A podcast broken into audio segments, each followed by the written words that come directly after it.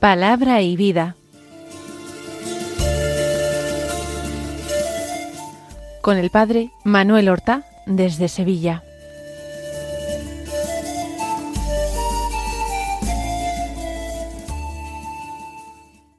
En el nombre del Padre y del Hijo y del Espíritu Santo. Amén. Alabados sean Jesús y María. Muy buenos días, queridos amigos, oyentes de Radio María y seguidores del programa Palabra y Vida. Hoy es el martes de la trigésima semana del tiempo ordinario. Estamos a último día del mes, es el 31 de octubre.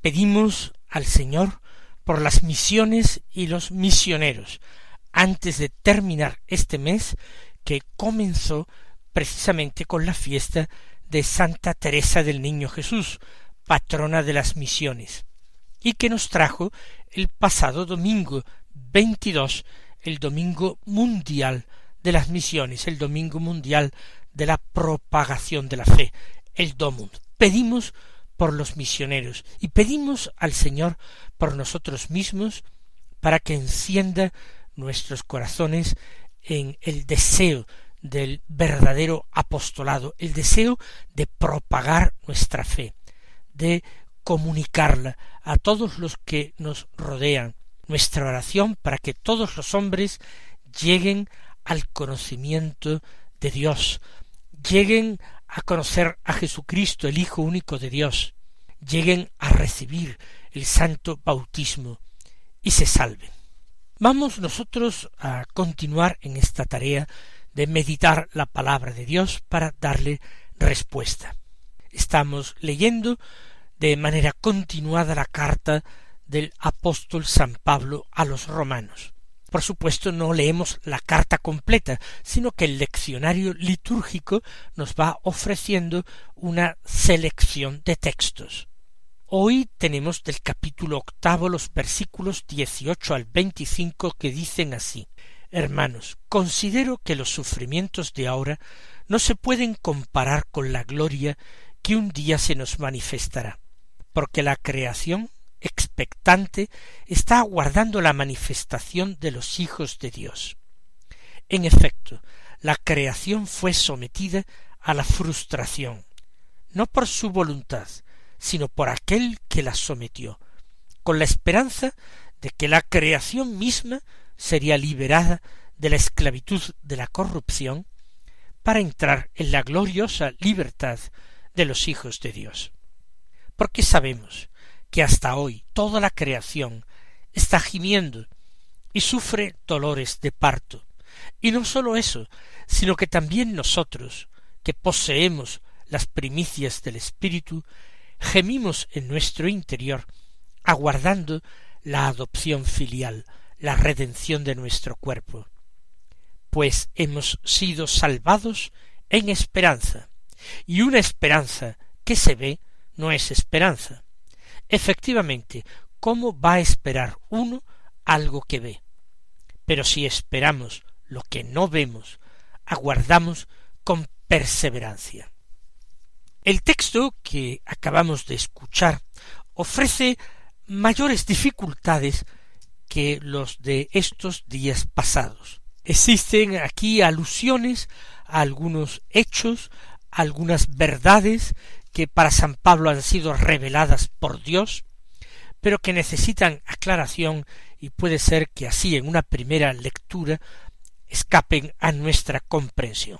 Vayamos, como siempre hacemos, poco a poco, sin dejar nada atrás ni dar nada por sabido. Dice el apóstol que considera que los sufrimientos de ahora no se puede comparar con la gloria que un día se nos manifestará. ¿Cuáles son los sufrimientos de ahora?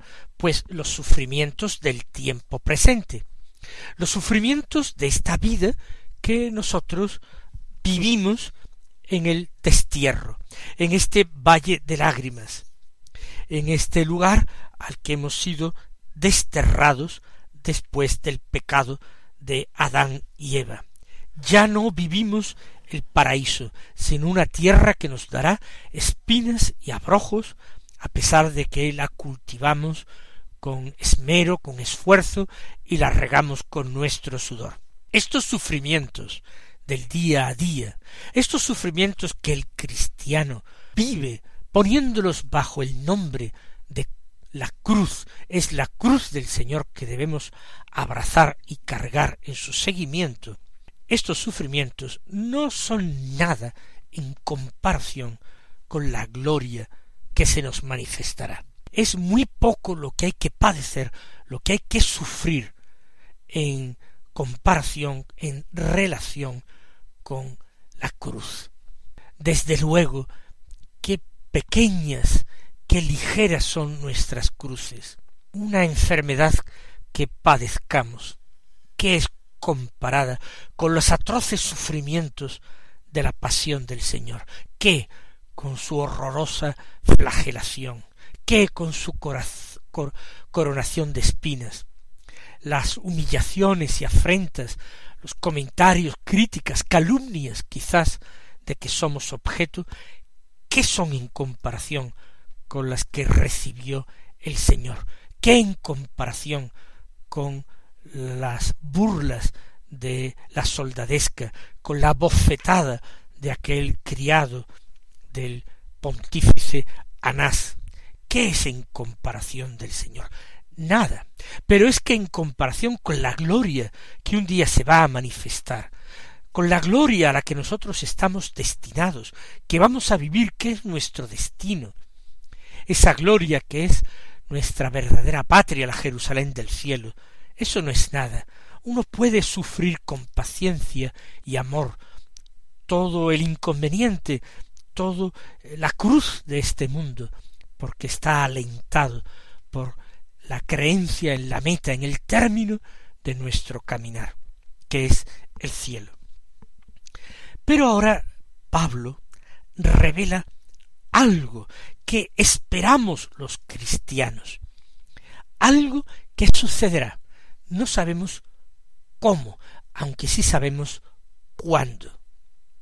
La creación, dice Pablo, no solamente el ser humano, ¿eh? que es realmente eh, la, la, cumbre de, de la creación de este mundo visible. La creación está expectante, espera con impaciencia. Es una forma de hablar, porque la creación no puede tener un entendimiento común. No se trata de un sujeto y muchas veces está formada por miríadas y miríadas de millones de criaturas, la inmensa mayoría de ellas irracionales. Está guardando la manifestación de los hijos de Dios. Está guardando que realmente nosotros seamos resucitados, restaurados, no en la situación en el estado que tenía antes de su pecado Adán, sino todavía muchísimo mejor, realmente manifestados como hijos de Dios en Cristo, el Hijo único de Dios.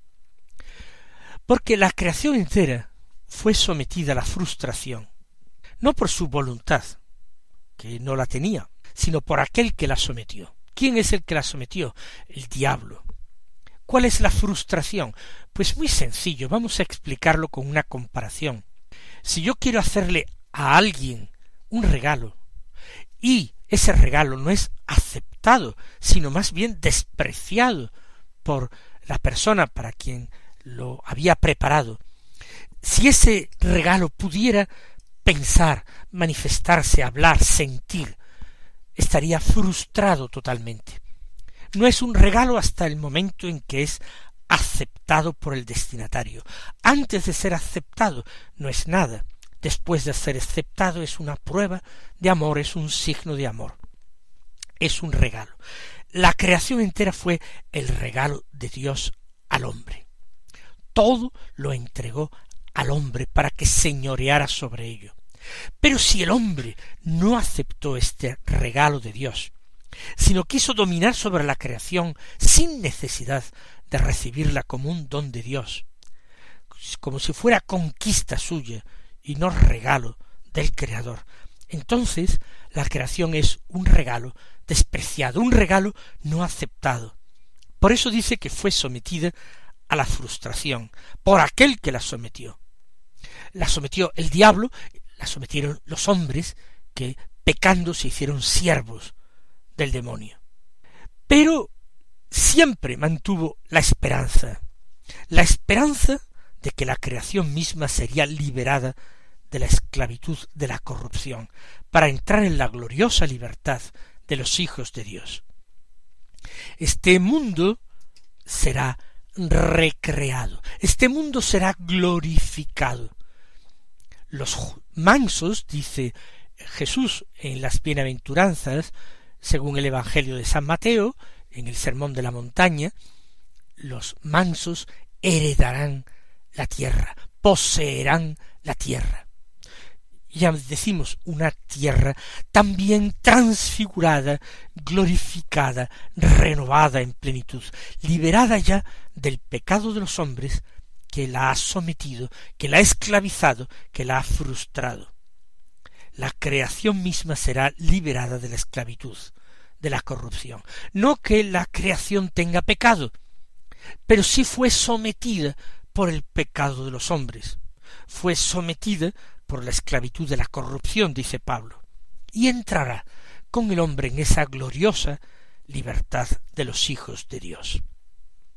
No podemos entender cómo será esto, he dicho al principio, aunque sí podemos saber cuándo será esto, al final de los tiempos, cuando Cristo Jesús venga en su gloria acompañado de los santos ángeles para juzgar a los vivos y a los muertos. Cuando éstos, los muertos, resuciten y resuciten para una vida gloriosa y sin término. Entonces la creación será liberada de la esclavitud del pecado y entrará también ella, ya digo, transformada, transfigurada en la gloriosa libertad de los hijos de Dios. Porque sabemos, añade Pablo, que hasta hoy toda la creación está gimiendo y sufre dolores de parto. De nuevo, es una forma de hablar, no quiere decir que la creación tenga una mente, un corazón y una lengua para expresarse. La creación en ese sentido no gime como puede gemir una persona. Es una forma de hablar como personalizando a toda la creación. Está gimiendo, toda la creación está gimiendo, sufre, padece, está maltratada, está desvirtuada, pero sufre unos dolores que son como de parto. ¿Por qué? Porque se anuncia algo nuevo, se anuncia el nacimiento de algo nuevo, que claro que está relacionado, conectado con la creación tal como lo conocemos ahora. No será lo mismo, viene algo nuevo, es un nuevo nacimiento, y antes del nacimiento hay sufrimiento y dolor. En este sentido lo dice Pablo, de esta manera lo explica Pablo. La creación que gime y sufre pero dolores que están preñados de esperanza, de una nueva vida.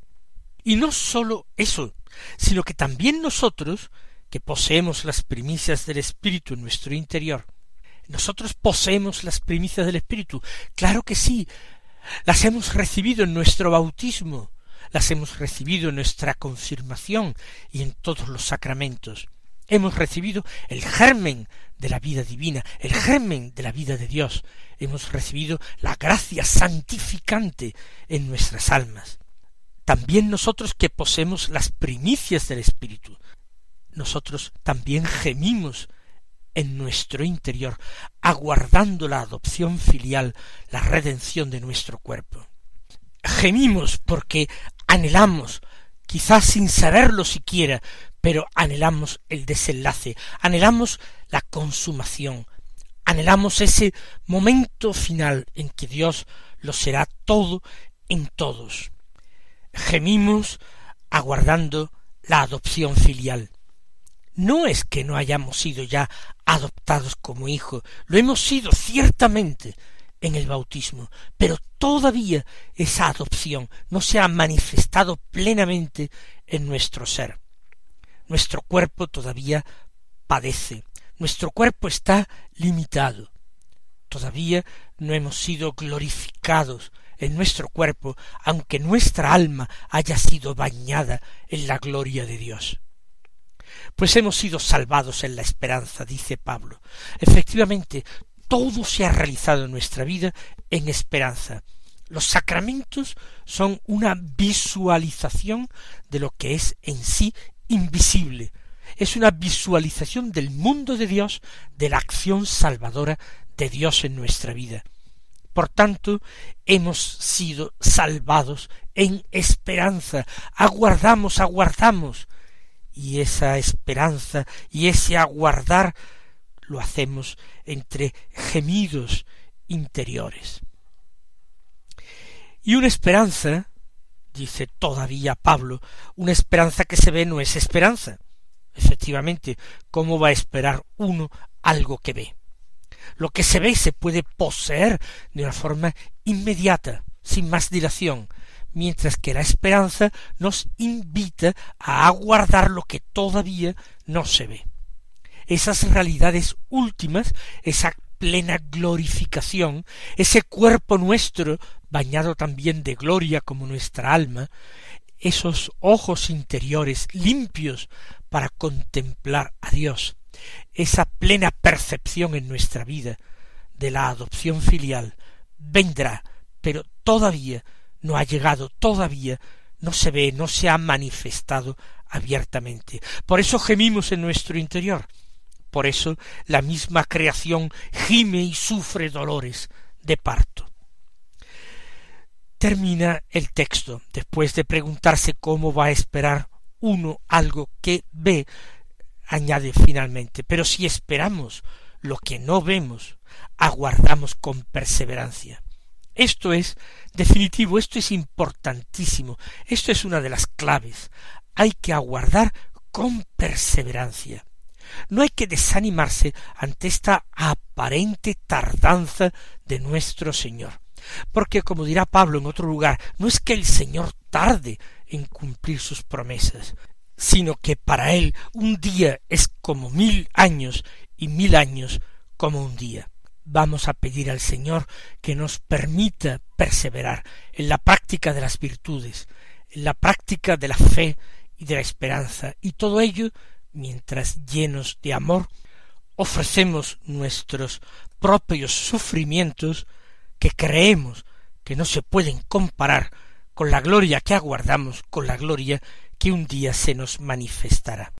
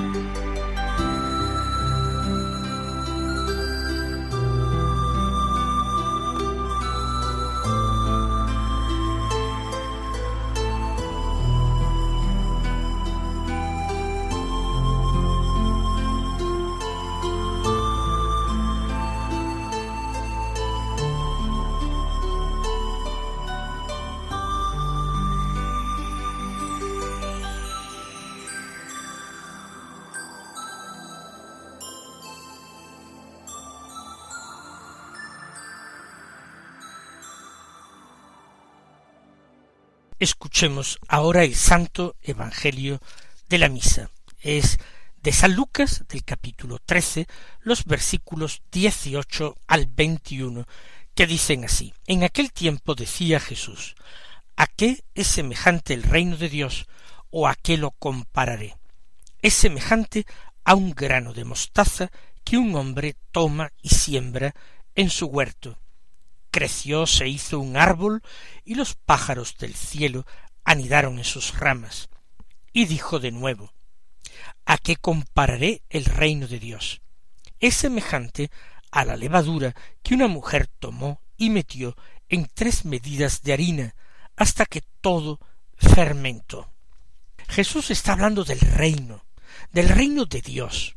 El reino de Dios es algo que ya ha comenzado, que está en medio de nosotros, es algo que impulsa la fuerza de la gracia de Dios, el cumplimiento de sus planes, porque Dios es providente.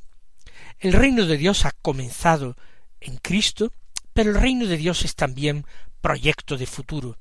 Es la situación consumada que Dios quiere para nuestro mundo, para su creación. Es el futuro que Él amorosamente, como Padre bueno y providente, ha diseñado, ha querido para nosotros. ¿Y a qué compara Jesús el reino?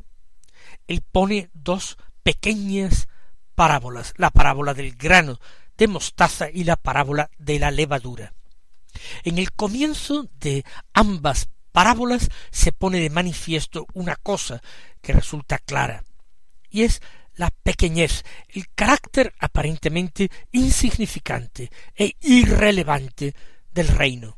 Es algo cuasi invisible, tan pequeño es como el grano de mostaza que apenas es un polvillo de color oscuro, así es la semilla, la simiente de la mostaza, o como la levadura, algo muy pequeño que pasa desapercibido en medio de la masa.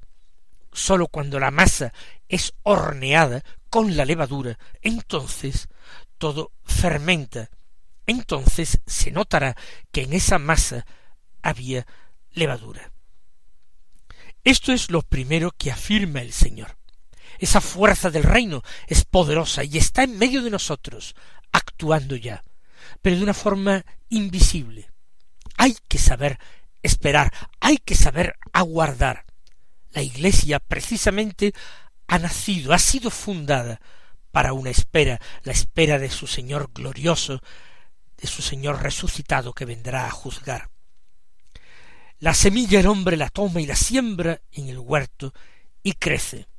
Y lo que crece de esa semilla es espectacular, es algo muy diferente a la semilla y sin embargo ha brotado de ella, ha salido de ella. Es algo bueno, reconfortante, hasta los pájaros del cielo anidan en sus ramas, otras muchas criaturas se benefician de ese crecimiento. ¿Por qué no? También esa creación entera que aguarda expectante la liberación de los hijos de Dios, también ella, la creación, se beneficiará. Y también como la levadura que la mujer mete en tres medidas de harina.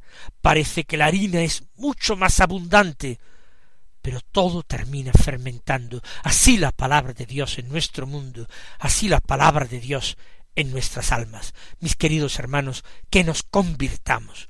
El Señor os bendiga y hasta mañana si Dios quiere.